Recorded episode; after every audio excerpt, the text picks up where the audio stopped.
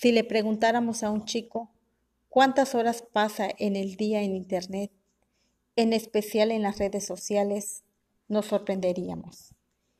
Y si le preguntáramos cuántos libros ha leído en lo que va del año, también nos sorprenderíamos. Seguramente ha pasado la mitad del día socializándose en su ordenador, pero difícilmente haya llegado a terminar una novela desde el año pasado hasta el momento o en toda su vida. Sin embargo, tal vez nunca ha sido tan importante saber leer y comprender lo que se lee como en, esta época, en donde la información fluye rápidamente y exige una comprensión casi inmediata.